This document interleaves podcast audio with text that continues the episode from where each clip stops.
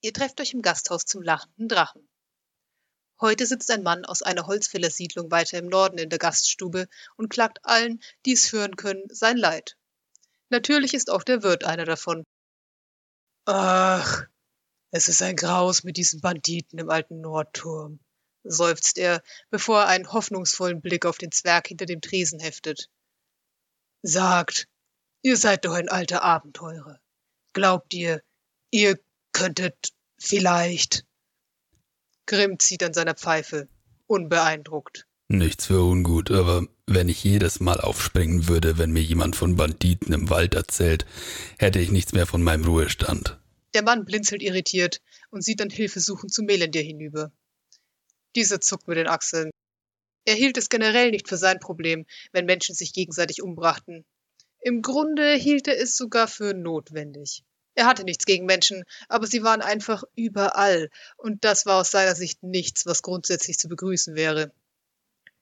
Was ist los mit euch? fragt Gal entrüstet und stellt sein Tablett mit Krügen ab. Ich gehe mit und helfe euch, sagt er und reicht dem Mann ein Bier. Während der Mann sich noch in Dankesbekundungen ergeht, wendet sich Gal an Mariam, die ebenfalls am Tresen sitzt und eine Pause macht, bevor sie zurück ins Dorf in die Bäckerei geht. Mariam, du kommst mit, nicht? Kommt drauf an. Mariam greift nach ihrem Tee. Wie sieht denn die finanzielle Seite aus? Mariam! Warum Mariamst du mich immer? Wenn ich schon mein Leben riskiere, dann darf ich doch wenigstens um ein bisschen Entschädigung bitten, oder nicht? Ich kann euch nicht viel geben, sagt der Mann zögerlich. Aber Sie haben vor einiger Zeit eine Karawane überfallen. Was auch immer davon noch übrig ist, wäre euer.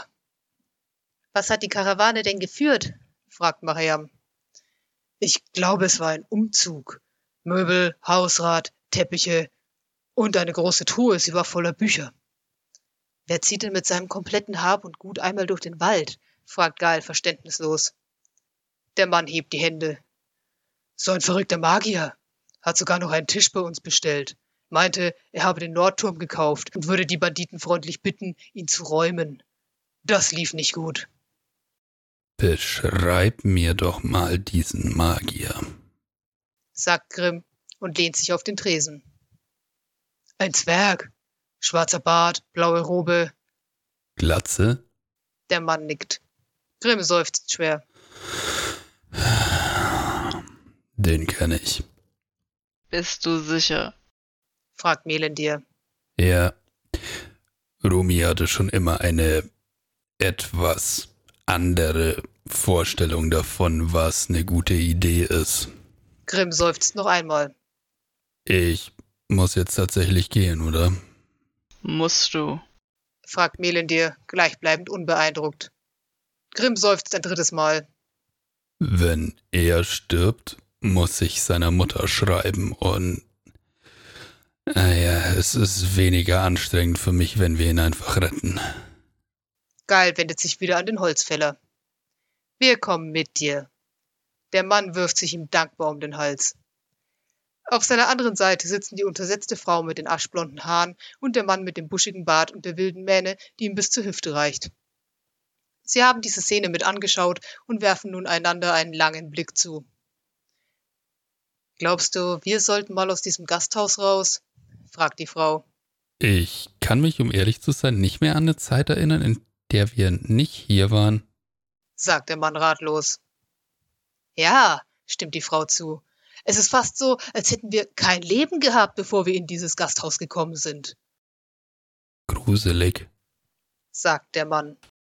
Und damit willkommen zurück hier in der Taverne zum lachenden Drachen, wo ich, Philipp, heute alleine sitze, denn Nina hat beschlossen, sie möchte mit diesem Zauberer Rumi gehen. Und ich habe beschlossen, nee, ich bleib hier sitzen. Hier gibt's Met. Hier gibt's warmes zu essen. Das reicht mir.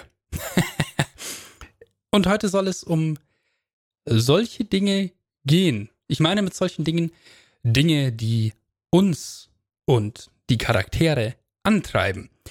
Es geht um den dritten Teil der magischen Trias der Charaktererstellung, zumindest in den üblichen D20-Spielen. Klassen, Völker und das heutige Thema Hintergründe. Zitat. Jede Geschichte hat einen Anfang. Der Hintergrund deines Charakters verrät, wo er herkommt, wie er ein Abenteurer wurde und wo sein Platz in der Welt ist. Zitat Ende. Das kommt aus dem Players Handbook von Dungeons and Dragons und ich weiß, ich rede wieder scheinbar nur über Dungeons and Dragons, aber ich will zumindest auch ein wenig auf ein paar andere Regelwerke eingehen und ein wenig verallgemeinern, warum der Hintergrund von Figuren so wichtig ist, so interessant ist und es wert ist, dass ich hier darüber monologisiere. Hi, ich hoffe, es interessiert euch und ihr hört zu. Willkommen. Ich möchte mein Versprechen gleich mal wahr machen. Mein Versprechen auch mal über andere Spiele ein wenig zu sprechen und zu verallgemeinern. Deswegen fange ich jetzt gleich mal mit Iron Thorn an. Iron Thorn, wie ihr vielleicht schon wisst, ein ganz grandioses Rollenspiel, das man auch ohne DM spielen kann und das mehr Augenmerk auf Storytelling legt und auf Mechaniken, die das erleichtern und befördern. Und äh, nicht, das nicht so rules-heavy, nicht so zahlenlastig ist, wie zum Beispiel D&D. Wie funktioniert die Mechanik mit Hintergründen bei Ironsworn? In Ironsworn, da dreht sich ja alles um eiserne Schwüre, das sind sozusagen die Questen, nur halt als immersive Mechanik in der Welt. Da gibt es einen ersten Eid, den ein Charakter geschworen hat, als ein langfristiges Ziel. Also etwas, das so das Lebensziel des Charakters ist. Und es gibt einen zweiten Eid als Startpunkt des Abenteuers. Der Punkt, an dem der Spieler sozusagen Abenteurer wird. Und das ist tatsächlich eine wichtige Komponente, dieser Punkt, an dem eine Figur zum Abenteurer wird in der Geschichte. Da werden wir nochmal zurückkommen drauf später in dem allgemeinen Part. Iron Swan baut außerdem als Element des Character Backgrounds ein, dass man von Anfang an bis zu drei Bande hat. Bande sind einfach so emotionale oder sagen wir mal mehr oder weniger emotionale Bindungen zu einer Gemeinschaft oder zu Personen. Und dann gibt es noch eine Komponente zum Bauen von Hintergründen. Ihr merkt, da geht in Iron Sworn einiges über mehrere Elemente. Und zwar gibt es da ja Ressourcen, das sind wie so Karten, die man da auch dazu bestellen kann oder die man einfach aus dem Buch hinten raussucht und sich abschreibt. Ähm, jedenfalls sind das bestimmte Fähigkeiten, bestimmte Boni, die aber halt auch immer irgendeine bestimmte Mechanik mit drin haben. Das solche, diese Boni können zum Beispiel in diesen Karten als äh, ein Begleiter abgebildet sein, aber eben auch zum Beispiel über einen Pfad. So ein Pfad bildet den Weg ab, den ein Charakter gewählt hat. Und einer dieser Pfade kann zum Beispiel der des Plünderers sein. Und man kann sich da schon denken, ja, wenn du den Pfad des Plünderers eingeschlagen hast, dann hast du wahrscheinlich ein paar ziemlich abgefuckte Sachen gemacht und ziemlich brutale in der Vergangenheit. Und das beeinflusst dann wohl auch, wie du in einer Konfliktsituation agierst. Vermutlich relativ upfront, wenn man es mal so ausdrückt. Okay, also so viel mal, wie funktionieren Charakterhintergründe mechanischen Ironsworn. Wir machen ehrgeizig weiter mit nicht D&D-Regelwerken, denn äh, wie gesagt, das habe ich mir für heute vorgenommen, mal über andere Regelwerke und wie die Dinge umsetzen zu sprechen. Und zwar äh, habe ich seit einer Weile jetzt angefangen, mal die ein paar Bücher von Starfinder zusammenzusammeln, mit dem der festen Absicht, das zu spielen, aber auch um zu gucken, wie die das machen. Science Fiction und so mal ein bisschen was anderes. Oder Science Fantasy eigentlich. Sei es drum, wie funktioniert das in diesem Regelwerk? Das ist ja das ist ja eines, das grundsätzlich mit dem von D&D ein wenig artverwandt ist, denn wir haben auch dieses D20-System, wir haben auch ein recht zahlenlastiges Regelwerk, noch zahlenlastiger als D&D tatsächlich. Und in dem ist es so, wir haben im Bereich der Charaktererschaffung etwas, das sich die Charaktermotive nennt. Und die bilden eigentlich genau das ab, was in D&D auch die Hintergründe sind. Die tragen so Titel wie Berühmtheit, Gelehrter, Raumfahrer, Söldner oder Pilotenass. Die sind mechanisch so umgesetzt, dass man vier Fähigkeiten auf vier verschiedenen Stufen bekommt. Das ist dann ja fast wie kleine, wie so eine kleine zusätzliche Klasse eher als wie die Hintergründe in D&D. &D. Der erste Punkt, den man bekommt, ist immer unter der Überschrift Fachwissen. Das heißt, man so, hat so ein bestimmtes Fachgebiet, wo man halt Dinge weiß und dann bei Fertigkeitswürfen Boni kriegt. Dieses Fachwissen hat man ab der ersten Stufe.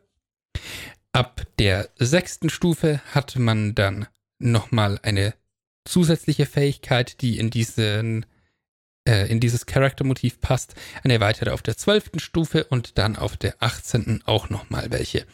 Die haben mechanisch immer so eine Parallele mit drin, passen aber von dem, was sie sind, immer zu diesem Motiv. Wir schauen uns da jetzt mal ein Beispiel an, nämlich äh, den Gesetzlosen, weil ich den vergleichsweise simpel finde und die Texte sind vergleichsweise kurz, also kann ich sie gut vorlesen. Bei Fachwissen gibt es hier zum Beispiel Dank dunkler Geheimnisse und den Geschäften, die du in finsteren Seitengassen abgeschlossen hast, bist du gut vernetzt. Kennst nicht nur wichtige Leute, sondern verfügst auch selbst über praktisches Können. Und dadurch kann man halt Schwierigkeitsgrade von Fertigkeitswürfen äh, reduzieren, wenn es um Wissen über den kriminellen Untergrund geht. Auf der sechsten Stufe bekommt man dann die Fertigkeit Bestechungskunst wo man dann eben, wenn man ordentlich Geld hinlegt, besser, ja, Ärger aus dem Weg gehen kann. Man kann dann quasi dafür sorgen, dass Untaten vergessen werden. Dann gibt es auf Stufe 12 Schwarzmarktkontakte. Das heißt, man hat die Möglichkeit, alle möglichen Güter diskret und unauffällig in die Nähe des eigenen Aufenthaltsorts zu bringen. Man kann außerdem in jeder Stadt Güter zu ihrem üblichen Preis verkaufen, auch wenn es illegale Waren sind, die man sonst eigentlich nicht loswerden würde. Und man kann 10% mehr für bestimmte Sachen zahlen, um sie sich sogar liefern zu lassen. Gerade bei illegalen Sachen bestimmt praktisch. Und dann hat man auf Stufe 18, also quasi im Late Game, die Fähigkeit Verbrechergenie, wo man dann Reservepunkte zurückerlangen kann, wenn man Zeit aufwendet, um einen Beutezug zu planen oder etwas ähnliches. Bei allen Stufen ist diese höchste Fähigkeit dann immer etwas mit dem Zurückerhalten von Reservepunkten. Also so funktioniert das mechanisch in Starfinder. Das sind alles sehr in Zahlen gegossene Fähigkeiten, die aber andererseits halt wirklich so sehr an das angelehnt sind, was halt diese, diesen Background ausmachen soll. So, ja, jemand, der aus dieser Richtung kommt, kann wahrscheinlich sowas. Interessant ist halt, dass das dann mit höheren Leveln, dass da dann Fähigkeiten dazukommen, was ja so ein bisschen, ne, das ist ja so, das lernt man dann quasi während der Kampagne, aber trotzdem ist es Teil der Backstory. Also es webt auch so ein bisschen die Hintergrundgeschichte und die Handlung der Kampagne zusammen. Und das ist auch nochmal ein Punkt, auf den ich später zu sprechen kommen werde. So dieses sind Charakterhintergrund und Charakterentwicklung während einer Kampagne zum Beispiel, sind das wirklich so ganz verschiedene Sachen, weil üblicherweise schreibt man sich die ja auch auf verschiedene Arten auf. Zumindest habe ich das immer so gemacht. Background stand auf dem Character Sheet und in meinem Notizheft das, was in der Kampagne passiert. Aber eigentlich ist das ja direkt aufeinander aufbauend. Das ist ja Teil von einer Geschichte. Nur das eine ist halt das erste Kapitel, das andere sind Kapitel 2 bis 20. So in der Art. So, ich komme zurück in meine Comfort Zone. D und D. Da hatte ich ja am Anfang dieses Zitat gebracht. Jede Geschichte hat einen Anfang und so weiter. Die wichtigste Frage, die du dir zum Hintergrund stellen solltest, ist, was hat sich verändert? Sprich, also das ist jetzt wirklich noch aus dem Text, der vor dem, der mechanischen Umsetzung der Backgrounds in D&D kommt, nämlich steht da dann noch, was hat aus deinem Charakter ein Abenteurer gemacht? Und was ist sein Einstiegspunkt ins Abenteuer, aber auch, was treibt den Charakter an? Wo kommt er her? Und warum ist er da nicht mehr? Denn genau dieses, ja, warum eigentlich, ist eigentlich die wichtigste Frage, wie das hier genau steht. Was hat sich verändert? Also, warum ist dein Charakter jetzt ein Abenteurer? Mechanisch wirkt sich das in D&D dann einfach so aus, also dass man einen von einer ganzen Liste von ähm, Backgrounds sich raussucht und dann bestimmte Vorteile aus diesem Background erhält. Und für jeden Background gibt es halt bestimmte Eigenschaften, die man bekommt. Ähm, keiner ist jetzt unbedingt stärker als der andere. Sie haben nur eben verschiedene zu dem Background passende Eigenschaften. Zum Beispiel, also alle haben Übung in zwei Fertigkeiten, Übung in einer oder mehrerer Sprachen, bestimmte Ausrüstung, ein Merkmal, wie zum Beispiel Entdeckung beim Einsiedler, also so, du hast irgendeine Entdeckung gemacht, während du alleine gelebt hast. Also das ist mehr so eine Roleplaying-Sache. Dann gibt es Roleplaying-Fähigkeiten, wie zum Beispiel das Fälschen von Dokumenten beim Scharlatan. Und bestimmte Charakteristika. Das sind dann eben die Persönlichkeitsmerkmale, Ideale, Bindungen und Makel, über die wir teilweise auch schon gesprochen haben, insbesondere über die Makel, die einen Charakter erst so richtig interessant machen. Okay.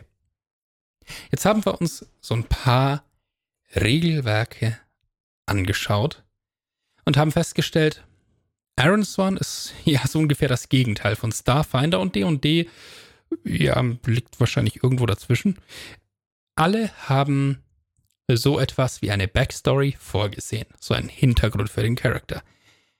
Offenbar ist das wichtig. Warum? Ich habe erst neulich ein Video von Critical Role gesehen, wo sich die drei Game Masters von Exandria, dieser Welt von Critical Role, zusammengesetzt haben und so ein bisschen über Erfahrungen sich ausgetauscht haben beim Spielleiten. Und da ging es auch mal um so diese Backstory und wie viel braucht ein Charakter da überhaupt. Und fiel mal der schöne Satz in diesem Video. Ja, 40 Seiten Hintergrundgeschichte für einen Charakter. Was soll das? Viele echte Menschen haben eine Hintergrundgeschichte, die sehr viel kürzer ist als 40 Seiten und wenn man sie noch so ausführlich schreibt. Um, ähm, even real persons sometimes don't have a 40-page backstory. Aber es ist trotzdem wichtig, so eine Backstory zu haben. Und die Begründung dafür oder die zentrale Frage, dieser Backstory, die in diesem Video gefallen ist, war, weißt du, was das ungewöhnliche Verhalten deines Charakters verursacht oder motiviert? Das finde ich einen sehr interessanten Satz, denn natürlich baut man tendenziell einen Charakter, ne, die, irgendwelche Quirks haben. Das geht ja auch hervor aus diesen Persönlichkeitsmerkmal, Bindung, Ideal, Makel, aus diesen Geschichten. Das sind ja besondere Eigenschaften. Und dann ist eben die wichtige Frage so, woher kommt das? Ja, okay, dein Charakter hat eine zweite Identität. Als Charlatan zum Beispiel. Warum hat er die? Was motiviert ihn dazu, das zu machen? Ist er auf der Flucht vor jemandem? Muss er seine echte Identität verstecken? Hat er einfach nur Spaß daran, Leuten was vorzuspielen? Es kann eine ganze Reihe von Gründen haben. In diesem Video ist außerdem noch die Frage gestellt worden, wie viel Backstory man jetzt genau braucht. Und die Antwort, die darauf gegeben wurde, fand ich verdammt gut, weil ich mich mit der auch ganz gut identifizieren kann, weil das sich mit meinen Erfahrungen deckt. Und zwar hieß es da, der Spieler oder die Spielerin hat genug Backstory, der oder die sagen kann, ha, ja, Jetzt weiß ich genau, wie mein Charakter funktioniert. Jetzt weiß ich genau, wie er tickt. Jetzt fühle ich den.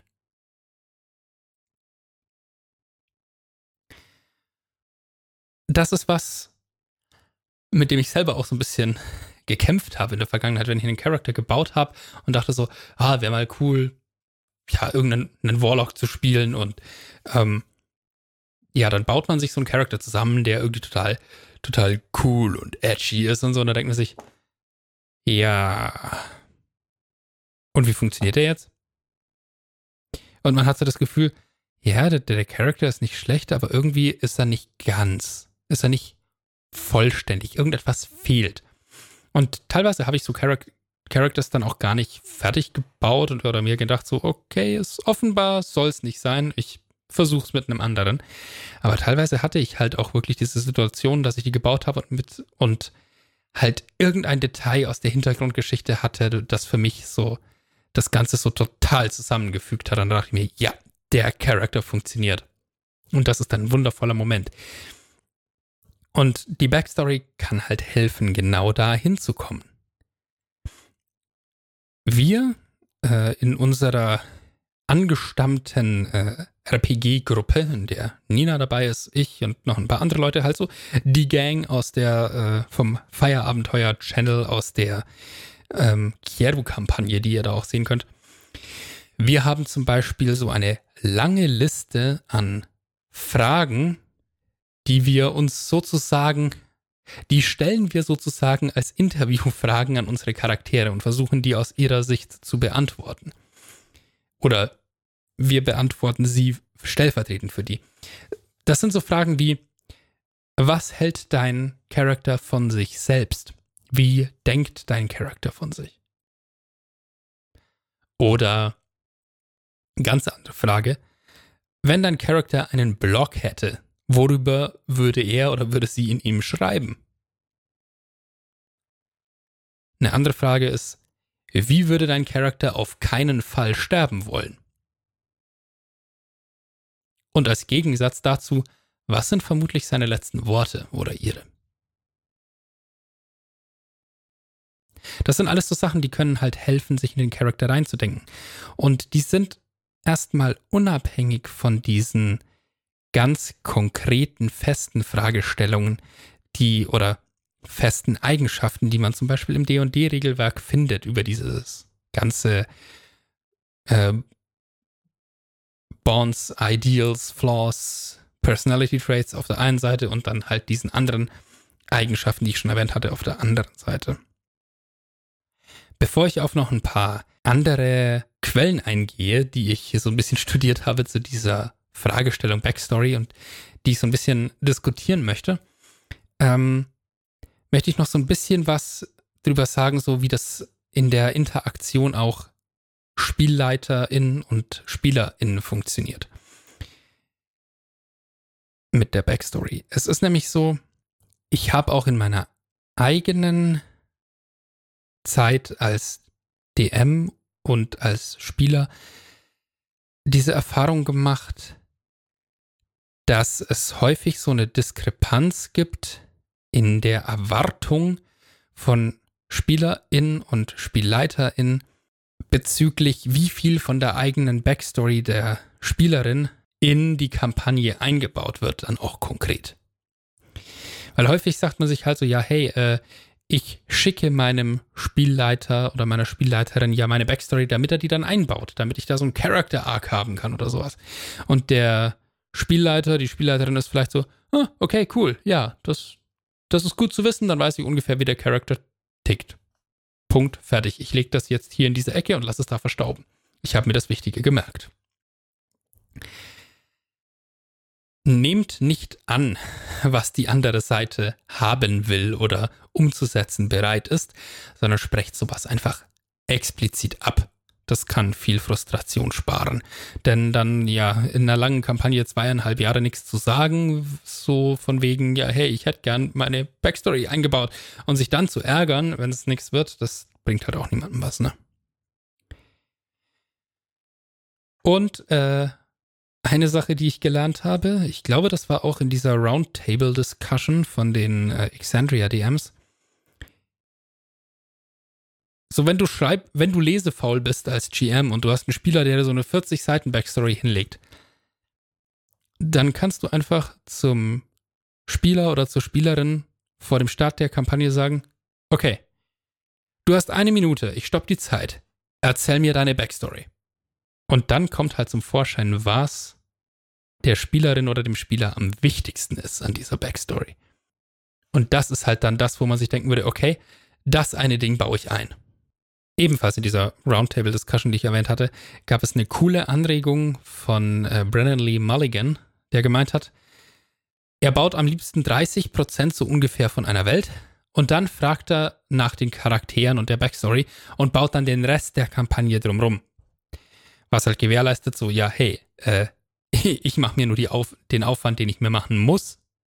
Also er hat gemeint, so, wenn ich keinen Cleric in der Gruppe habe, baue ich keine Götter. Was schon fast frech ist, aber andererseits, ja, okay, ich kann es verstehen. Worldbuilding ist verdammt viel Arbeit.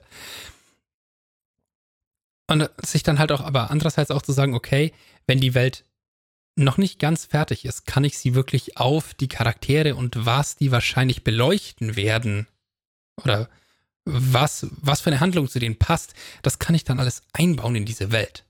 Was natürlich auch ziemlich cool ist. Und ich wollte nochmal auf dieses Ding zurückkommen, äh, hatte ich gesagt, mit der Charakterhintergrundgeschichte und den Charakternotizen für die laufende Kampagne auf der anderen Seite. Denn da bin ich im Verlauf der Vorbereitung dieser Folge hier mal drüber gestolpert. Es stellt sich die Frage, sollten die Hintergrundgeschichte eines Charakters und der Verlauf der Handlung einer Kampagne, sollte das wirklich so voneinander getrennt sein, wie es oft betrachtet wird?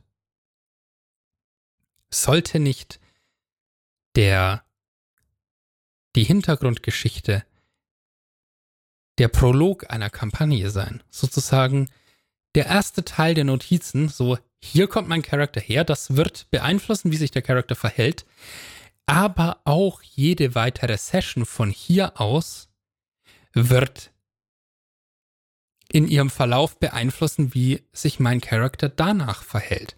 Also so ich brauche irgendeinen Punkt, bei dem ich anfange. Ich brauche irgendwas, was mein Charakter schon vorher hat und was ihn beeinflusst. Aber auch alles, was jetzt noch weiterhin kommt, wird diesen Charakter weiter prägen. Diese, wie ist der Charakter? Wie funktioniert der Charakter? Da brauche ich am Anfang so eine ungefähre Vorstellung, aber, und deswegen brauche ich so ein bisschen was, was ich mir ausdenke, was davor passiert ist. Aber das ist halt damit auch nicht abgeschlossen. Ich möchte ja nicht, also es ich habe auch an anderer Stelle gehört, so ja, die Leute packen so viel Tragödie in ihre Hintergrundgeschichten und so. Möchtest du das nicht lieber im Verlauf der Kampagne erleben?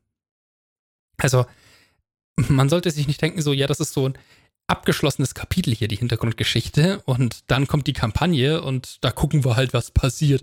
Nein, äh, natürlich wird sich dein Charakter ja auch, also natürlich kann man sich auch Gedanken darüber machen, wie beeinflusst das, was eine Figur während einer Kampagne erlebt, wie sich die Figur verhält. Ich meine, selbst, selbst bei einem One-Shot kannst du dir überlegen, so, okay, da ist jetzt gerade das passiert. Wie beeinflusst das meinen Charakter vielleicht sogar langfristig? So, wow, das war gerade ein übles Ereignis. Jemand von meinen Freunden ist gerade fast draufgegangen. Ähm, ja, das, das lässt dich auch nicht unberührt. Also, das ist eine Sache, wo ich tatsächlich in Zukunft mal drauf achten werde. So, ja, ich schreibe mir diese wichtigsten Sachen der Hintergrundgeschichte oder vielleicht auch so ein paar Tagebucheinträge äh, an den Beginn meiner Kampagnennotizen so und versuche dann die Kampagnennotizen so in dem Muster weiterzuführen, um halt zu sagen, so ja, das, das ist nichts voneinander getrenntes. Das ist Teil eines Ganzen, Teil des Erlebens dieser Figur. Okay, so viel jetzt mal zu meinen meinen Gedanken, die ich mir in der Vorbereitung dieser Episode hier gemacht habe zum Thema Backstories. Und jetzt habe ich noch zwei sehr coole Videos gefunden zu dem Thema, die ich mir angeschaut habe und die ich jetzt so ein bisschen, auch weil sie englisch sind, so auf Deutsch wiedergeben möchte, so sinngemäß und halt einfach rauspicken möchte, was ich richtig cool fand dran. Ich verlinke euch die natürlich wieder in der Beschreibung. Genau wie auch diese Roundtable-Diskussion. Und zwar, das erste dieser Videos ist, äh, das trägt den Titel Crafting a Strong RPG Character Backstory. Five Questions to Consider von Guy, besser bekannt unter dem YouTube-Namen The Great GM oder How to Be a Great GM. Dieses zweite Video, auf das ich noch eingehen werde, heißt Backstories don't have to be tragic to be interesting von Ginny D. Ginny D nicht zu unterschätzen in den coolen, Roleplaying-relevanten Videos, die sie macht. sind teilweise richtig gute Sachen dabei. Also zu dem ersten dieser beiden Videos von Guy, How to Be a Great GM, Crafting a Strong RPG Character Backstory. Und zwar hat der da eigentlich immer vier Fragen gestellt, mit denen man halt dann wirklich so kurze, einen kurzen Abriss der Backstory bilden kann. Und er meint dann halt auch, das reicht dann auch. Denk dran, dein GM hat vielleicht nicht die Zeit, 200 Seiten zu lesen oder 40. Dein GM hat auch kein perfektes Gedächtnis, um sich jedes Detail zu merken. Und für jede dieser vier Fragen sagt er, schreib eine Antwort, kurze in ein paar Sätzen und pack einen NPC mit Name in diese Antwort mit rein. Ich habe das auch beispielhaft mal ausgefüllt für eine fiktive Figur. Und die Fragen sind kurz als Abriss die folgenden. Wo wurde dein Charakter geboren? Was war seine Bildung oder Ausbildung? Was war sein erster Beruf? Und warum ist er Abenteurer geworden und geblieben? Frage 1. Wo wurde dein Charakter geboren? Das bedeutet einerseits klar ein Ort, aber das heißt auch Umstände. Was hat diesen Ort besonders gemacht? Und eine wichtige Bezugsperson dazu packen. Beispiel wäre, ich wuchs unter der tyrannischen Herrschaft eines niederen Landadeligen auf. Aber mein Vater kannte ein Schlitzohr namens Albert. Der hat ihm immer geholfen, die Steuern zu umgehen. Und dadurch waren wir gar nicht so schlecht weg. Haben wir halt dann schon eine Figur drin, die der GM, wenn er denn möchte, einbauen kann oder auch nicht. Ansonsten haben wir eine Vorstellung, wo kommen wir her und das prägt uns ja vielleicht auch. Vielleicht haben wir einen Hass auf Tyrannei aus dieser Zeit. Und vielleicht eine Liebe zu kleinen Kriminalität. Wer weiß. Frage 2. Was ist die Ausbildung deines Charakters? Und das ist nicht nur scholastische Bildung, betont Guy hier. Es kann auch eine Lehre als Schmied sein.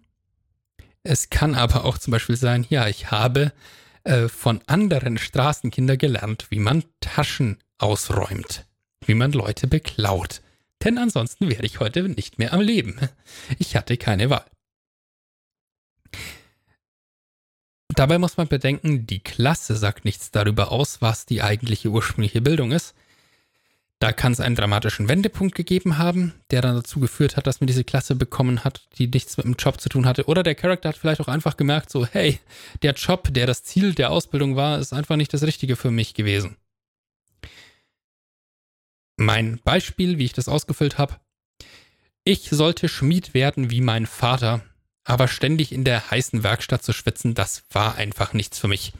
Max, der andere Lehrling, hatte dagegen echt Talent, der mochte das richtig gerne. Wieder, wir haben hier eingebaut, ja, was, was für eine Ausbildung hatten wir? Wie standen wir zu ihr? Das ist auch noch wichtig. Und wir haben einen anderen NPC wieder mit drin. Mit Name. Frage 3.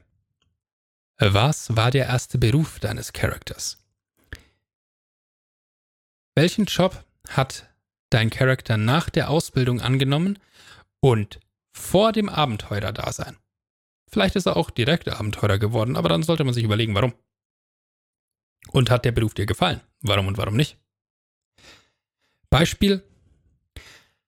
Als mir Abgesandte des Königs als Soldat in dessen Heer einen guten Sold versprachen, habe ich mich ihnen angeschlossen. Ihr Chef war ein Typ namens Olaf, ein freundlicher Seneschall, der überhaupt nicht so herablassend war, wie ich es von dem Adligen erwartet hätte. So konnte ich jetzt endlich aus der Werkstatt raus und auch raus aus diesem ewig gleichen Kaff, und mit Waffen hantieren konnte ich ja schon. Ich habe sie ja geschmiedet vorher. So, wir haben also einen ersten Beruf, der mit der Ausbildung überhaupt nichts zu tun hat, aber auch nicht mit dem Abenteurerdasein. Und jetzt kommen wir zu Frage 4. Warum bist du Abenteurer geworden und warum bist du einer geblieben? Diesen letzten Punkt finde ich sehr, sehr spannend. Du bist halt nicht nur Abenteurer geworden, weil kurz irgendwelcher Mist passiert ist und du halt ja dann auf Wanderschaft gegangen bist und dich irgendwie damit verdingt hast, äh, aber halt so, ne, nur als Notlösung und eigentlich würde ich gern wirklich wieder irgendwo ansässig werden und heiraten und Kinder kriegen. Ne? Ähm, aber irgendwas hat dazu geführt, dass du Abenteurer geblieben bist. So. Mein Beispiel. Als der König in der Schlacht gefallen war und fast meine ganze Kompanie tot, auch mein guter Waffenbruder Erik, habe ich durch Flucht meine Haut gerettet. Ich bin auf dem Weg auf ein paar Abenteurer gestoßen, die mich aufgenommen haben und die sich sehr darüber gefreut haben, jemanden zu haben, der richtig Waffen schleifen konnte. Das hat mir gefallen, also bin ich geblieben. Und Donnerwetter wird man für den Job gut bezahlt. Also wir haben hier drin, ja, es ist Mist passiert, ein Krieg, in dem ich als Soldat dann war. Soldat, der erste Job, ist furchtbar schief gelaufen für meine Seite. Äh, alle, die mich irgendwie für das Satieren hätten belangen können, waren tot. Also habe ich geschaut, dass ich da wegkomme. Und ja, dann bin ich halt mehr durch Zufall auf Abenteuer gestoßen und habe halt festgestellt, ja, ich kann denen helfen und ich kann dafür bei denen mitmachen und das hat gut funktioniert und ich habe gemerkt, huh, das ist ein verdammt gut bezahlter Job. Der ist zwar auch gefährlich, aber ich war vorher buchstäblich Soldat. Gefährlicher als das wird's nicht. Ja, und schon haben wir da eine mit vier Fragen geklärte, relativ kurze Backstory, die aber trotzdem eine ganz gute Vorstellung gibt, wie der Charakter funktioniert.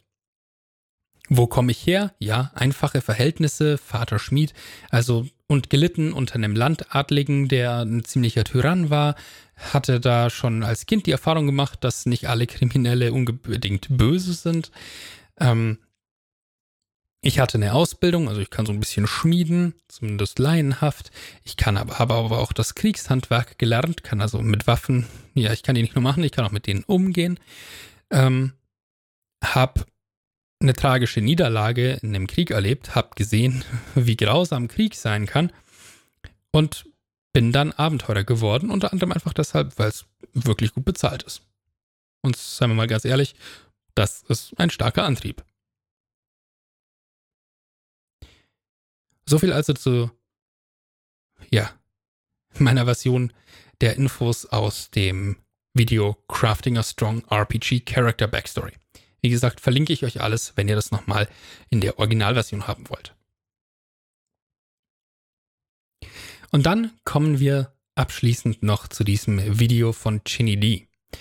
Backstories don't have to be tragic to be interesting. Ähm, ich möchte euch dieses, ich möchte euch dieses wundervolle Zitat aus dem Einstieg des Videos nicht spoilern. Guckt euch das an, ich fand's sehr cool. Und Ginny D sagt in diesem Video, muss eine Backstory dramatisch, tragisch sein? Nein, aber natürlich liegt's irgendwie nahe, sagt sie. Und das habe ich selber auch schon mal gesagt in einer der Folgen. Wer glücklich aufwächst, wer ein schönes Leben hat und sich nicht Gedanken darum machen muss, äh, am Hungertuch zu nagen oder zu verarmen, der neigt nicht unbedingt dazu, dieses Leben für eines als Abenteurer zu verlassen. Denn ja, Abenteuer ist einfach ein verdammt gefährlicher Job, wo man mit üblen Monstern kämpfen muss und üblen Menschen. Ähm, will man das? Wahrscheinlich nicht, wenn man eine attraktive Alternative hat.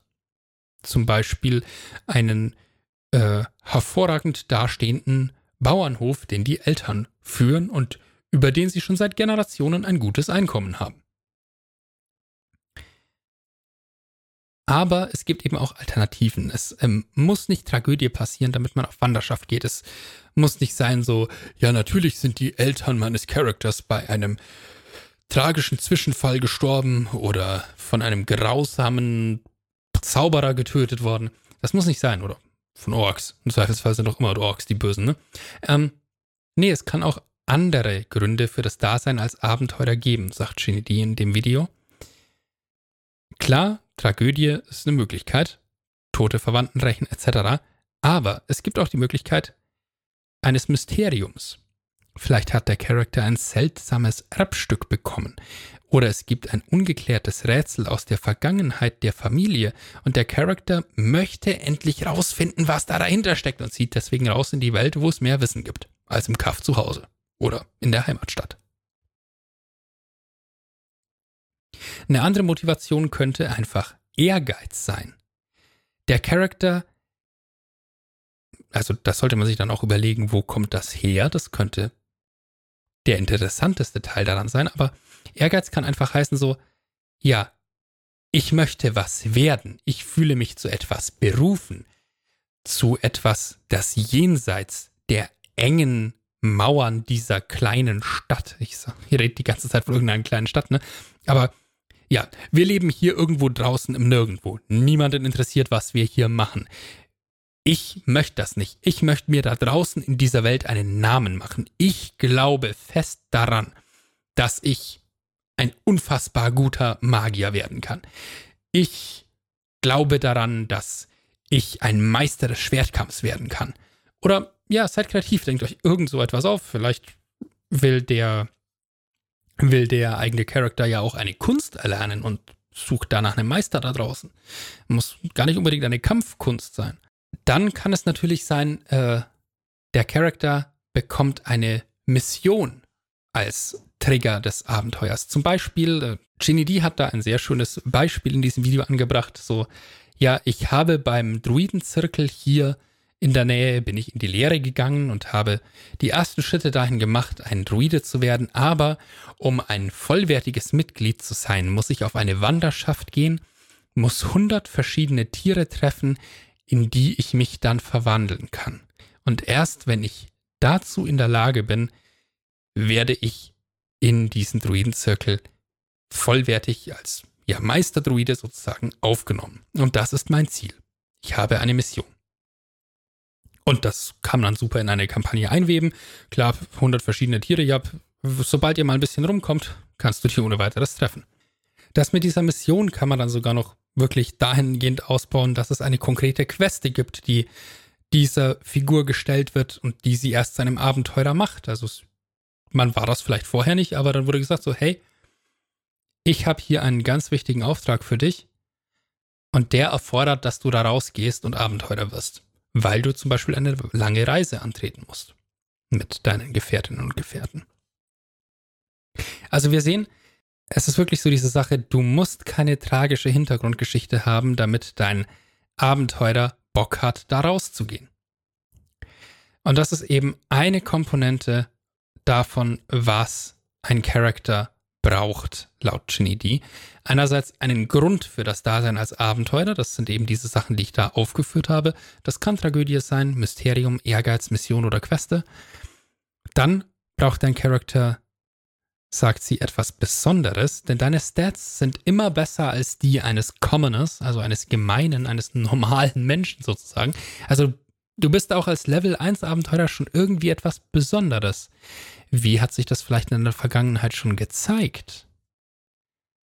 Also als Kleriker zum Beispiel, der einen hohen Weisheitswert hat, kann es ja sein, dass du irgendwie schon von klein auf gezeigt hast, dass du unglaublich gut darin bist, Leute zu verstehen und was sie antreibt oder dass du, dass dich schon ja in deiner frühen Jugend niemand belügen konnte, weil du sie einfach durchschaut hast. Das kann natürlich sein, äh, andersrum gedacht, wenn man ein Kämpfer ist auf Level 1, kann es halt schon sein, so ja, du warst in der Stadtwache, aber die haben alle verdammt viel Respekt von dir, denn du bist mit Abstand der beste Kämpfer in der ganzen Truppe. Du hast noch nie einen Kampf gegen irgendjemand von diesen Trotteln hier verloren. Und der dritte Punkt, den wir da noch haben, den Shinidi hier anführt, für was ein Charakter braucht, ne? Also Grund, etwas Besonderes und Material für den DM. Also so ein bisschen was, mit dem der DM arbeiten kann. So, ja, hier ist, ich habe eine Familie, die noch dazu da in diesem Part der Welt lebt, zu der es gut geht, die kannst du mal einbauen. Oder hier ist etwas, das ich in meiner Vergangenheit mal rausgefunden habe. Sowas sollte man dann auch mit dem DM vorher absprechen. Da kannst du mitarbeiten, wenn du Lust hast. Also so ein paar Sachen, die man dem DM halt hinschmeißen kann und ne, nicht die 40 Seiten, sondern wir denken an das, was ich aus dem letzten Video rausgepickt hatte. Lieber die richtigen Fragen knapp beantworten und immer so einzelne Personen mit reinschmeißen aus der eigenen Vergangenheit. Und dann hat man halt wirklich einen, eine knackige Hintergrundgeschichte, die gleichzeitig kurz genug ist, dass der DM sie immer im Hinterkopf haben kann. Das hilft. Ich glaube, jetzt habe ich mir genug den Mund fusselig geredet über Backstories, Hintergründe oder welche Wörter auch immer man verwenden möchte für dieses ja doch immer gleiche Phänomen. Ich hoffe, ich konnte euch ein bisschen was mitgeben zu ja den Backstories und wie man sie schreiben kann. Ich muss sagen, ich habe persönlich in der Vorbereitung dieser Folge einiges gelernt. Also diese, diese vier Fragen, die ich aus, der, aus dem Video von Guy, von The Great GM rausgeschrieben habe, die werde ich auch versuchen künftig anzuwenden, denn ich bin der Meinung, das ist eine verdammt gute Herangehensweise an dieses Thema. Ähm, und ich fand es auch sehr erhellend, so dieses, ja, äh, du kannst, kannst schon mit Tragödie ankommen, aber das ist nicht die einzige Möglichkeit. Bau mal ein Mysterium in die Vergangenheit deines Charakters ein. Ein Rätsel, das er lösen will. Das ist auch ziemlich cool, muss ich sagen. Das gefällt mir richtig gut. Und das ist auch definitiv ein Leitsatz, den ich mir merken kann. Dein Charakter hat genug Backstory, wenn es für dich als Spieler Klick macht und du dir denkst so, ich weiß jetzt genau, wie dieser Charakter funktioniert. Ich weiß genau, wie er sich in jeder Situation verhält. Das ist jetzt vielleicht ein etwas übertriebener Anspruch. Äh, das muss vielleicht auch gar nicht unbedingt sein, aber wenn man das Gefühl hat, so, ja, ja, ich weiß jetzt, ich weiß jetzt, wie der Charakter klappt. Ich weiß, wie er sich verhält. Und ich weiß warum. Und wir haben ja eingangs auch schon, um den Kreis zu schließen, gehört, Unsere Vergangenheit beeinflusst, wie wir uns in der Gegenwart verhalten. Grimms Vergangenheit zum Beispiel sorgt dafür, dass er nicht jedem dahergelaufenen hilft, aber seinen alten Freunden oder Bekannten von damals, anderen Magiern. Unsere Vergangenheit bestimmt im Fall von Melendir, dass der alte Elf nicht unbedingt besonders menschenfreundlich ist. Unsere Vergangenheit bestimmt, dass wir vielleicht als erstes nach Geld fragen, wenn jemand sagt, hilf mir. Oder vielleicht bringt unsere Vergangenheit tatsächlich mit sich, dass wir, wenn jemand um Hilfe bittet für Leute, die er mag, dass wir dann einfach sagen, ja, ja, nee, ich helfe dir. Ist mir egal, lass das Geld stecken. Damit stoße ich auf euch an, bevor die Taverne zumacht.